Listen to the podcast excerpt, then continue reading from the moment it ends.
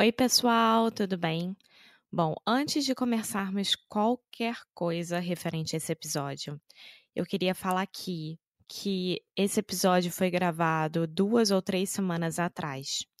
E nós estávamos em dúvida se nós lançávamos ou não. E nós decidimos continuar lançando, mas gravar uma mensagenzinha aqui para vocês antes. Eu venho falando bastante no Instagram, conversando com vocês sobre a importância da precaução e da informação nesse momento. Como vocês sabem, eu tô aqui no Porto, o Foster já está nos Estados Unidos e o mundo inteiro está começando a entender agora o que, que é o coronavírus e está chegando aí no Brasil, né? Aqui no Porto, nós já estamos no estágio, estágio 3, ou seja, a parte de maior cuidado e maior precaução de todas. A Itália está num momento bastante crítico, então Portugal está fazendo de tudo para que a gente, né, não fique que nem a Itália, não fique que nem a Espanha. E nós estamos muito pertinhos um dos outros aqui. Então, o que eu queria falar para vocês é o seguinte: esse episódio que vocês vão escutar, nós deixamos para vocês continuarem com o episódio em inglês. Na época, nós não sabíamos como é que ia ficar, nós não sabíamos o número de casos, nós já não tínhamos tanta informação assim. E é o que acontece no Brasil nesse momento. Então, para vocês verem que em uma questão de duas ou três semanas as coisas mudam completamente. Agora é a hora de vocês ficarem em casa, de vocês trabalharem de casa e não esperarem o governo decidir para vocês. Façam os seus chefes, se você é dono de empresa, se você é empreendedor, entender que é importante ficar em casa. Também é importante a questão da empatia. Não vá para o supermercado e compre todos os rolos de papel higiênico possíveis e não deixar nada nas prateleiras para os outros. Não comprem tudo de tudo. Não é necessário pânico nesse momento, e sim a precaução. E a gente vai se precaver com distanciamento social. Vai fazer com que os casos críticos diminuam, que os casos críticos não aconteçam. Porque nós jovens, né? Porque a gente sabe que a maioria das pessoas que escutam aqui o inglês no Cru Rádio tem mais ou menos a nossa idade. Então, nós jovens não vamos sofrer tanto quanto as pessoas de uma idade mais avançada sofreriam com esse novo vírus. Então, mesmo que você ache que nada vai acontecer com você e etc., pense no outro. Pensar no outro, agir coletivamente é a coisa mais importante do mundo. Então, por exemplo, eu tenho um pai de 74 anos e por duas semanas o meu pai não vai sair de casa. Ele não vai nem para fisioterapia. A academia dele fechou por 15 dias, a faculdade dele fechou por 15 dias e pode ser que continuem fechadas até a segunda ordem.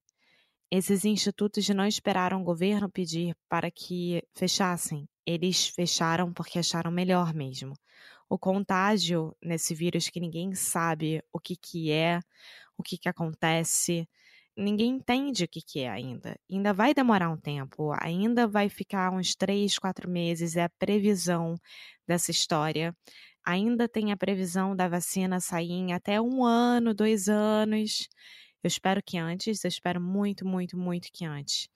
Então, é isso, gente. Por favor, fiquem em casa. Só saiam para comprar aquilo que for de extrema importância. Façam um supermercado para duas semanas, mas também pensem nos outros, sabe? Ajam coletivamente.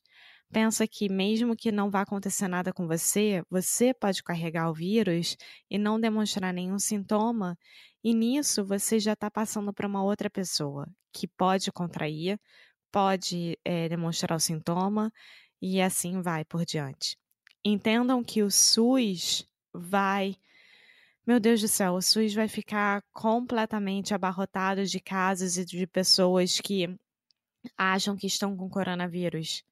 Então, você liga para o SUS se realmente for extremamente necessário, se você souber de algum caso, se alguém te pedir ajuda. Só vai à emergência de hospital se realmente for alguma coisa grave. Não vá se você tem uma dor de cabeça ou coisa parecida. Vocês entendem o que eu tô falando? Porque é muito importante nesse momento que a gente tenha noção daquilo que está acontecendo à nossa volta.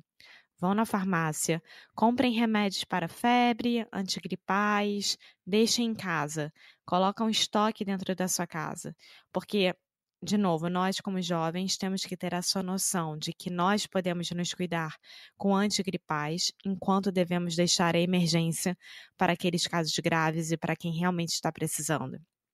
Máscara. Máscara só é necessário quando você realmente está ou gripado ou com algum sintoma. Não é necessário usar máscara se você não estar com, se você não estiver com nenhum sintoma, tá bom? Então é isso, já foram quase seis minutos aqui, eu tentando passar o máximo de informações que eu posso. Mais informações eu tenho certeza que vocês podem usar sites oficiais de internet. Eu vou deixar nas show notes. E, de novo, lembrem que esse episódio que vocês vão escutar foi gravado duas, três semanas atrás, tá bom? Cuidem-se, cuidem-se um dos outros. Lembra que agora agir coletivamente é a coisa mais importante do mundo, tá bom? Então, fiquem seguros, fiquem em segurança e é isso. Um beijo grande do fundo do meu coração. Eu espero que a gente consiga passar por isso o mais rápido possível. Um beijo. Hello, hello, hey guys, and welcome to another episode of Inglês no Rádio live from the park. This is becoming something that happens more and more often. hey, Alexia. Hi. How are you doing? I'm fine. What about you? I am doing wonderfully. I was just recording podcast all alone by myself, just talking about being in the park while I was in the park. and it's much better now that you're here. Thank you. So, what do you want to talk about today? I think we should talk about something that everyone is talking about. We should talk about something that everyone is talking about. Yes, and worried about. And worried about. Okay, I think I know what you're talking about. Although I do disagree that most of the time you don't want to talk about what everyone's talking about. That's boring. Well, but sometimes you have to do it because people need to understand that the world is going to end very soon? Not very soon, but soon enough. That's a morbid beginning. Okay, so today on the show we are talking about the coronavirus, also known as what are people calling it? Caught, caught, CO. COVID nineteen. Yeah. Yeah, I think it's. I don't know. They started changing the name on us. So, coronavirus, before we start talking about the catastrophic effects of this global disease, let's talk about the pronunciation. First, corona. Corona. So, give this your best gringo accent. Imagine you are on a beach in Florida drinking a Corona Light. Corona. Corona. Yeah, so we really, really exaggerate those O's. And then virus, this is just like vi, vengi vi. And then us, like Virus. you and me, us. So all together now, coronavirus. Coronavirus. Pretty good. Pretty good. Okay, so what do you want to talk about? Where should we begin? So, right now, there is only one case in Brazil. I don't know by the time that we are going to release this episode how it's going to be. I hope that it stays with only one mm-hmm. case. Can I correct you real quick? Claro. How's it going to be? How's going to be? You're saying how's going to be. How's it going to be? How is it going to be? Yes. You can say how's with the contraction of how is, but you need the it. So that's what I, I hear you saying this a lot, and I always want to correct you, and I never knew what was wrong, and it just came to me like magic. You're missing the it. That's it, Alexia. You're missing the it. How's it going to be? How's it going to be? There's that Third Eye Blind song. Do you know that song? How's it gonna be No, when you don't know me? I don't think so. great post rock song from the 90s. Uh, what were we talking about? Oh, yeah, the end of human civilization as we know it. Continue. And right now in Portugal, there there are no cases at all. That we know about. That no reported about. cases. Yes. And I'm very impressed how fast it's getting spread, right? Yeah. In this case, I probably would not. I mean, it certainly is impressive, but this is something that a lot of our students do is use the word impressed just for so many different situations. When you want to say, like, ah, eu fico impressionado or impressionante. In this case, I would say something like, I'm, I'm shocked. I'm, you know, it's a negative emotion in this case. But shocked is too much. You know? Or I'm, mm, I'm worried how fast it's spreading. Yeah, yeah. Yeah, that is one of the craziest things because, like, last week, I remember this was just a disease in China, and everyone was thinking, uh, that's crazy, disease in China, hope it doesn't spread to the rest of the world. And now it's a totally global issue almost over time. Yeah. I think that nowadays it's so easy to travel, to get in an airplane, to drive by car here in Europe, and it's easier to get it spread as well, comparing to the other times. Yes, so Alexia is just doing some light browsing while we are recording the podcast and looking up the death count. No, the cases, the deaths, and the recovered. Okay, so the current number of reported cases as we speak is approximately 83,000 cases worldwide, almost 3,000 deaths, and 33,000 people recovered. So that's a lot. That's a lot. Only 18% is on serious or critical stage of the active cases. Yeah, what I was listening to today is essentially 80% of the cases are it's just like the flu or something like that. 20% are relatively serious, like you're going to be in the hospital for a while, and so far there's only a 2% death rate, which seems low, but if you think about how quickly this is spreading, that can mean a lot of dead people. Yeah. I don't know. I'm a little scared. I am scared. So, recently, a lot of people started using the word pandemic rather than epidemic. Do you know the the difference between an epidemic and a pandemic? Pandemic is around the world, every single place in the world. That's what I thought. No? No.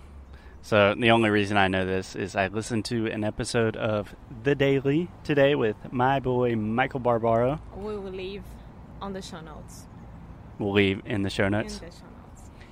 So The Daily, a New York Times podcast, a daily podcast, naturally, recorded an episode today about the coronavirus. So I have a lot of fun facts. Anyways, an epidemic is what you think about when you think about an outbreak, and the idea is containing and quarantining the outbreak, right? So exactly what they were doing in China, like, hey, everyone in Wuhan, don't move. we're trying to stop this. A pandemic is when it crosses that line and it's no longer about containment, but about preparation and things like that. So we are already on a pandemic stage. Technically, so the organization that officially announces that is the World Health Organization, the WHO. And they released a statement today saying, We're not going to say if this is a pandemic, but essentially it is. But apparently, with the. I can't remember which one, another epidemic, they said this was a pandemic, and it turned out it really wasn't that bad, and everyone got really mad at them. So they're saying, We're not going to say anything this time, but yeah. and then the CDC, the American Centers for Centers for Disease Control said, yes, this is definitely a pandemic and it's coming to America. Prepare. Yeah, 60 cases already in the United States. Yes. Yeah. Yeah. I, I'm very. I don't know. I think about how this started and it came from an animal, right? I believe it came from a bat. Yes. And because people were having a bat soup. Bat soup? Yeah. Apparently. Like, it's horrible. But I saw the picture. It was a Chinese girl. I'm not saying that she started, but she had an open bat, literally, and she was having soup from it. I don't know if that's real or not. Anyway, I, it, I, I, I, don't know. Maybe Chinese people they eat very strange things. That's true. Strange for us, normal for them. I think. yeah, yeah. I'm not exactly sure where or how it started, originated, but what are you scared about? Because, in all honesty, if it was I don't want to get it.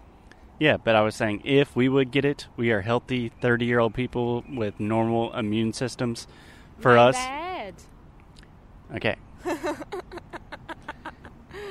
yeah, I'm saying we would probably be fine. We would be one of the 80% of the people that it's not a big deal. You get it and you're just kind of sick. Yeah, I don't know. I, I, I don't know.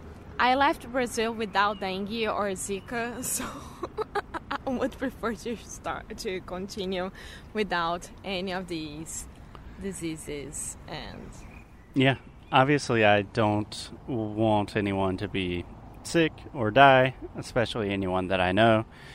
But what I'm really concerned about is like how governments and societies are going to react to this kind of thing. So I was listening today that Wuhan, the state where it originated in China, or the city, when they completely shut down that city, that city is bigger than the entirety of Chicago and the surrounding areas. So, like in the U.S., we've never experienced anything like that. Like the government saying, hey, this city is shut down. You're not going anywhere. Don't leave your house. Especially especially with this administration. Can you imagine how crazy shit is going to be? well, in Brazil, people are already saying like, "Don't worry, it's just a flu." Mm, it's not like that. Yeah. I mean, people should be very, very careful, of course, but it's not only a flu as well.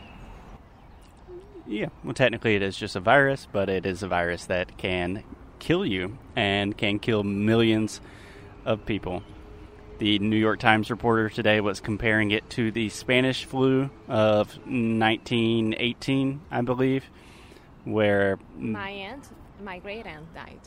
yeah, Yeah. literally millions of people died. And he said that's kind of the worst case scenario, but a very plausible scenario. Okay, school is out here in Porto. You guys stay safe, wash your hands, don't get the coronavirus, and we will talk to you tomorrow. Yes. Okay. Bye.